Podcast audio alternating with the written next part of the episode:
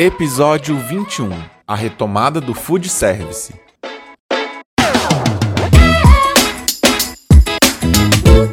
Olá, eu sou Fernanda Peregrino e este é o Varejo SA Podcast. Aqui você fica sabendo tudo sobre o setor varejista de uma maneira leve e confiável. Sejam muito bem-vindos ao episódio de hoje que vai tratar sobre a retomada do setor de alimentação fora do lar.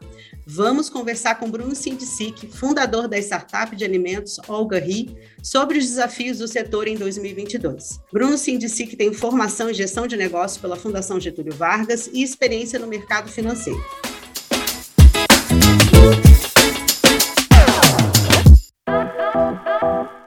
Oi, Bruno, seja bem-vindo ao Varejo SA Podcast. Obrigado, obrigado pelas boas-vindas, Fernanda. Prazer aí falar com você.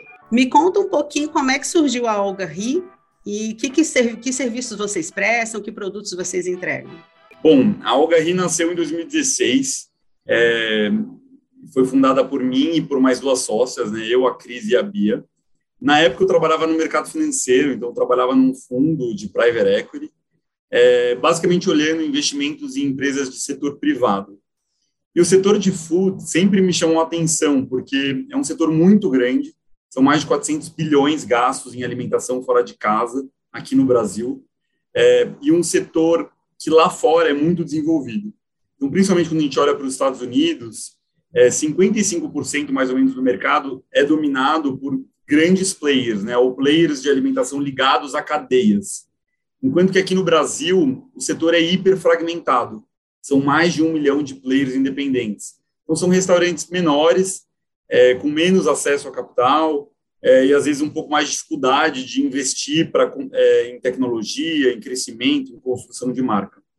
É, eu achava isso é, algo, enfim, que, que chamava minha atenção, né? isso era algo que chamava minha atenção, porque eu entendia que existia uma oportunidade grande para se criar uma companhia é, com mais robustez e com mais escala dentro do mercado nacional.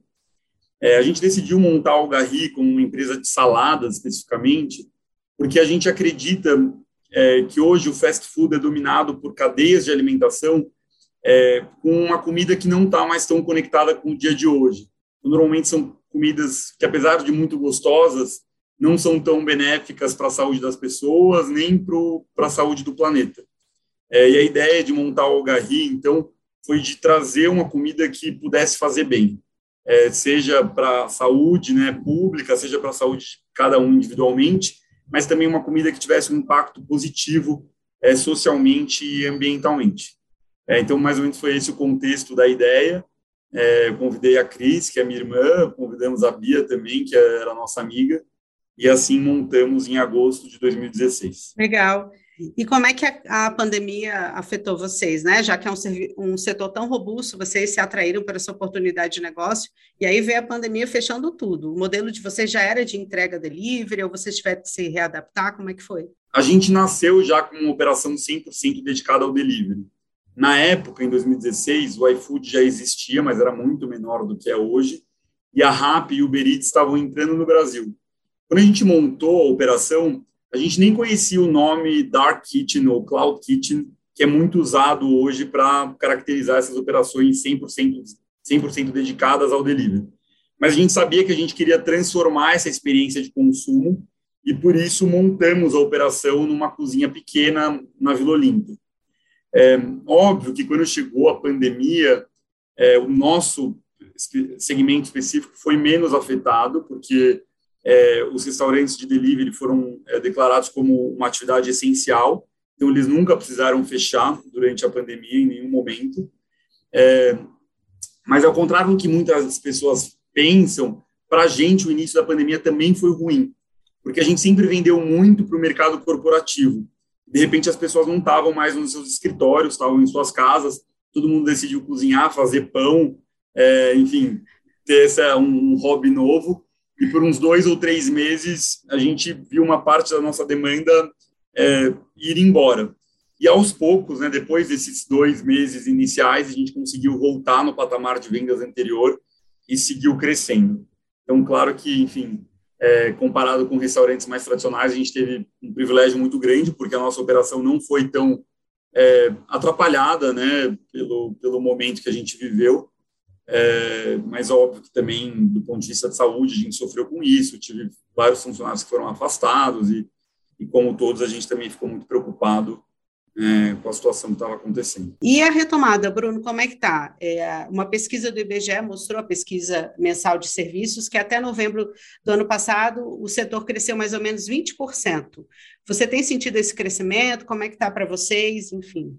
É, para a gente, a retomada já foi em 2020, né? Então, como eu disse, a gente teve um período de dois ou três meses é que foi do início da pandemia que foi muito difícil mas depois desses dois, três meses, a gente já estava vendendo no mesmo patamar que a gente vendia anteriormente. E a partir de então, a gente teve um crescimento muito forte. Mas óbvio que a gente é, é, é parte né, de uma parcela específica do mercado como um todo, né, por a gente estar tá 100% dedicado ao delivery e por a gente estar tá dedicado à comida saudável, que é um subsegmento que cresce muito.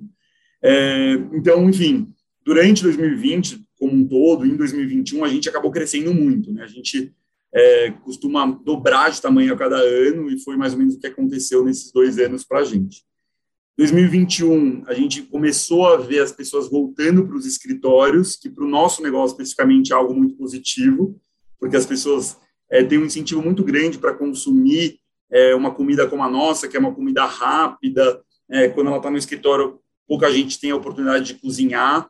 É, então, acaba que o delivery é, é, é, de certa forma, favorecido nesse momento, é, mas ainda não voltou completamente. A gente ainda sente que tem muita gente em, em trabalho híbrido. É, teve uma pequena abertura né, no final do ano passado, mas as pessoas já voltaram a fazer mais home office agora no início desse ano. Então, a gente ainda está com a expectativa da situação conseguir se normalizar assim que, enfim, os percentuais de vacinação subirem e, enfim, a pandemia dá uma, uma diminuída aí no, no impacto na disrupção na saúde pública. Bruno, e o que, que é o Cloud Kitchen, para quem não conhece ainda o termo? Dark Kitchen ou Cloud Kitchen é um termo em inglês para um conceito que eu ouso dizer que já existe no Brasil há algumas décadas. Então, quem de nós nunca pediu uma pizza, né, de uma pizzaria de bairro que se dedicava 100% ao delivery? Acho que é algo muito comum, pelo menos eu cresci pedindo dessas pizzarias. É, e ganhou uma roupagem nova, né, recentemente, porque começou a entrar em outros segmentos de alimentação, né? A pizza, que tradicionalmente era uma comida feita para o delivery, é, deixou de ser soberana e começaram a surgir outros tipos de alimentos, como hambúrguer, poke, saladas, é, enfim, culinária contemporânea também, que começou, é, que, que ganharam importância dentro do segmento do delivery. E a Dark Kitchen é uma cozinha, né, um espaço, uma cozinha industrial que se dedica 100% a esse tipo de operação. Então, em vez daquela operação é se preocupar no atendimento às mesas, né, do cliente no local, ela é uma operação desenhada para ser mais eficiente do ponto de vista de saída de pratos e para conseguir é, receber os motoboys que vêm fazer essa retirada e, entregue pra, e entregar para os clientes finais. É, o nome cloud é, de certa forma, importado aí do conceito de cloud computing, né, dos servidores que ficam em diversos lugares e que o usuário final não sabe onde eles estão. Então, de forma semelhante para, para as dark kitchens e cloud kitchens, é, o cliente final não sabe exatamente de onde está vindo, né, de que rua o seu, o seu alimento está vindo, mas ele está lá sendo produzido por alguém, alguém está colocando aí um esforço danado e, enfim, muito carinho também para fazer essa comida chegar na casa das pessoas. O trabalho home office ajudou o setor de dark kitchen, cloud kitchen a, a vender mais? Porque as pessoas não têm tempo, né, para cozinhar, mesmo trabalhando em casa, nem sempre dá para parar ali e fazer um almoço, coisa que demora uma hora e meia, duas horas. Quando a gente pensa na pandemia, a pandemia com certeza foi um catalisador é, do, do delivery de comida. Então, o mercado como um todo de delivery cresceu muito durante esse período. Só que para os restaurantes individualmente, a competição também ficou muito mais acirrada, porque a gente tinha um número enorme de restaurantes que tinham a maior parte da sua receita que dependia da operação física, né, da operação de salão, e todos esses restaurantes se voltaram para a operação de delivery quando a pandemia começou. É, ou seja, o bolo cresceu para caramba, mas é muito comum que se veja a fatia que cada um tem desse bolo diminuindo. É, muitos restaurantes acabaram, enfim, é, falindo nesse período e sofreram para caramba. Alguns é, conseguiram sobreviver, mas ainda a duras penas, enfim, contraíram dívidas no, no período. Eu entendo que a Algarri está numa posição, de certa forma, privilegiada, porque a gente está num subsegmento que cresce muito, e porque a gente, de certa forma, já estava preparado, tanto do ponto de vista de ter uma operação já voltada para o delivery, quanto por a gente ser uma empresa que recebeu investimento de fundos, etc., e que tinha mais capital para conseguir é, crescer mesmo nesses períodos mais difíceis. O home office em si acaba que as pessoas diminuem o consumo em restaurantes dos bairros, né? Então, as pessoas deixam de sair do escritório e consumir naqueles restaurantes que estão próximos, né? E, e, acabam trocando isso ou por cozinhar em casa ou também por pedir delivery. Então, de certa forma, dá um, um fôlego extra aí é, e uma, um impulso mesmo para essas operações de dark kitchens que estão espalhadas pelo país. Você acha que agora o delivery vai ser o, o principal, a, a, principal entrada de recurso na empresa, da, na, no setor de bares e serviços? Delivery nunca mais vai, sair né, de linha, assim. Em relação a crescimento, sim, né, o, o setor de delivery ainda tem muito espaço para conseguir crescer. Mas ainda assim, eu acho que os espaços físicos vão continuar tendo uma importância enorme. Diferente do e-commerce tradicional, quando você compra, sei lá, um produto de linha branca, é, um eletrodoméstico, um computador, etc., essa atividade né, de compra não é uma atividade prazerosa. Então, a migração para o digital, né, para comprar nos marketplaces, comprar online esse tipo de produto, foi uma migração muito natural. Quando a gente pensa em comida, comida tem um papel afetivo muito importante, um papel social muito importante na vida das pessoas. A gente come não só porque a gente precisa, mas porque a gente tem prazer através da comida e porque a comida também nos permite momentos de interações é, que são muito valiosos. Então, eu sou muito cético em pensar que o restaurante morreu. Pelo contrário, os restaurantes estão muito vivos, vão continuar muito vivo, muito vivos, o que tem morrido, de certa forma, é a nossa cozinha dentro de casa. Cada vez é, é mais comum que as pessoas é, comam fora, seja indo num restaurante, seja pedindo. Né? A gente chama de é, pedir uma, uma, comida também é uma alimentação fora de casa, de certa forma. Você não está tendo que cozinhar, é, enfim, com suas próprias mãos. Então, enfim, acho que o restaurante, os restaurantes vão continuar vivíssimos, vão voltar quando a pandemia acabar e ainda vão ter um papel muito importante na, na vida das cidades. E outra tendência que você comentou aí mais cedo é sobre alimentação saudável, né? A pandemia reforçou muito isso nas pessoas, né? De ter uma preocupação com a saúde, com a alimentação, com o estilo de vida, né? Isso é uma oportunidade tanto de negócio. Com certeza, assim, acho que, bom, a tendência de você fazer escolhas, né, que melhorem a sua saúde já é uma tendência que acontece há muito tempo mas acho que o que a pandemia evidenciou muito é como a saúde física e mental estão conectadas, né? Então, muita gente, por ter que deixar de fazer os exercícios que estavam acostumadas a fazer, e também por ser privado das interações sociais que também estavam acostumadas, é, que essas pessoas estavam acostumadas a fazer, começaram a perceber como essas duas coisas estavam relacionadas, né? E como a alimentação era mais um desses elementos que podiam impactar no bem-estar é, na sensação de bem-estar, tanto físico quanto mental de cada um de nós. É, então, acho que sim, as pessoas estão migrando para opções mais saudáveis, é, cada vez mais, em diversos aspectos.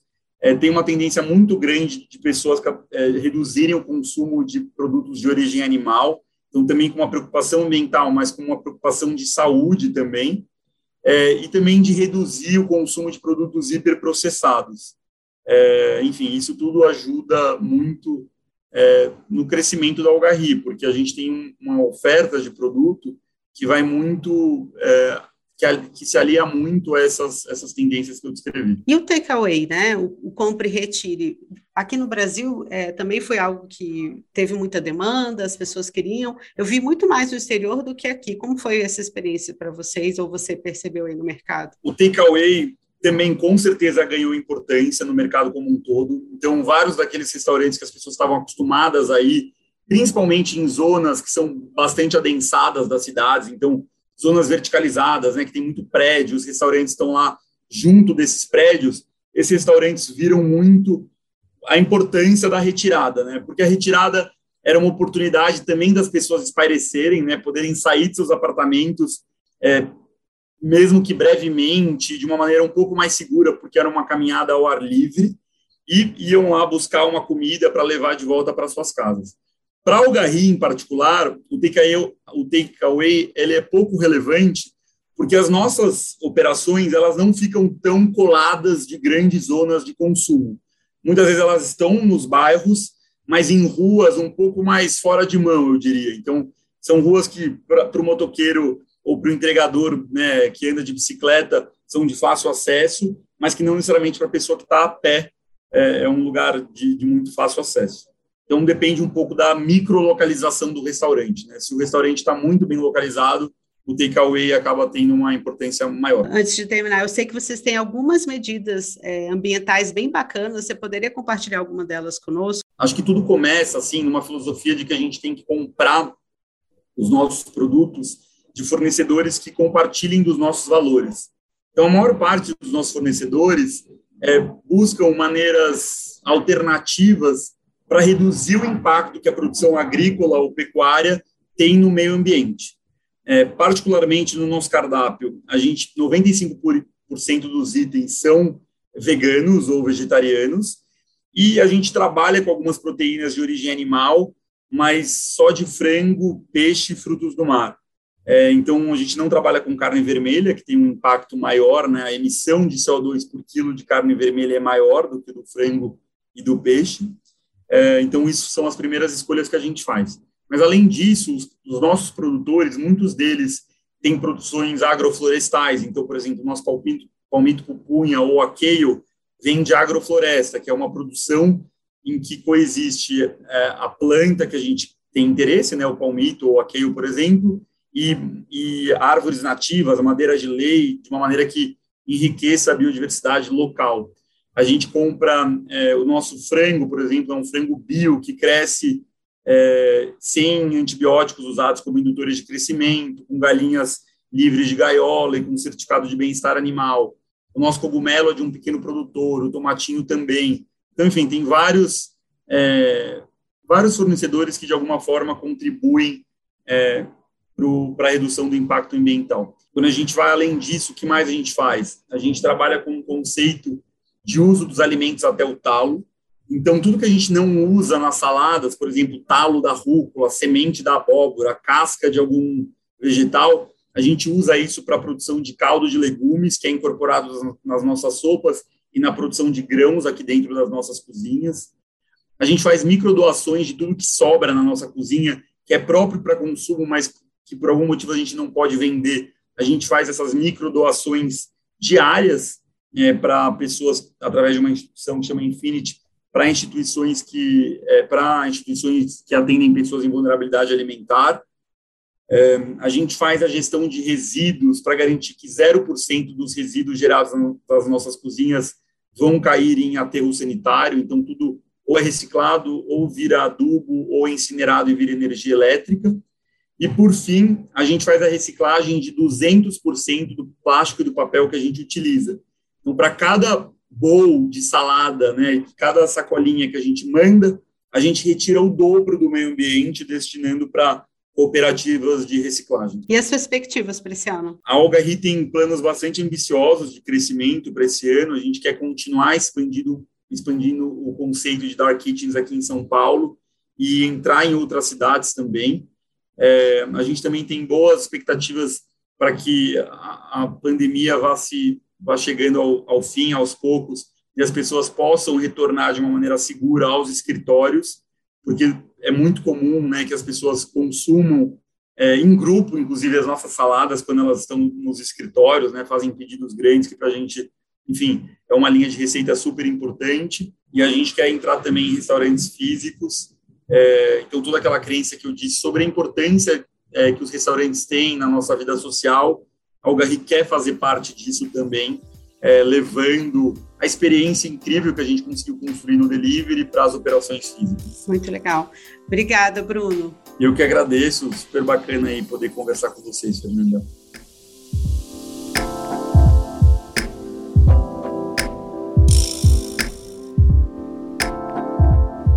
O setor de food service foi um dos mais afetados pela pandemia da Covid-19, mas tem demonstrado resiliência e capacidade de se adaptar. Segundo estimativas da Associação Brasileira de Bares e Restaurantes, apenas a alimentação fora do lar deve movimentar cerca de 80 bilhões de reais e gerar mais de 60 mil empregos entre janeiro e março deste ano. Nas regiões litorâneas, o aumento das vendas nos bares e restaurantes pode chegar a 30%. É isso, pessoal. Eu fico por aqui, mas a gente se encontra no próximo podcast. Até lá!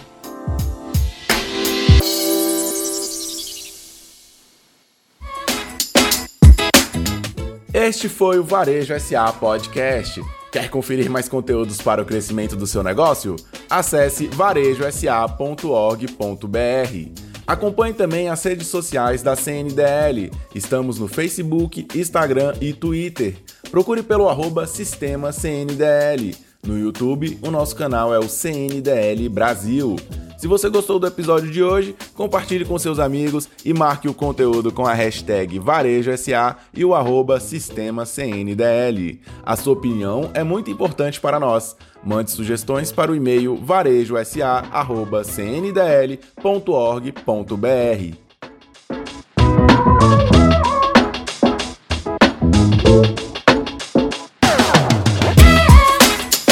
sonorização e montagem é de Gabriel Layer. A vinheta tem participação de Lucas Mustafa. O roteiro e a apresentação é de Fernanda Peregrino.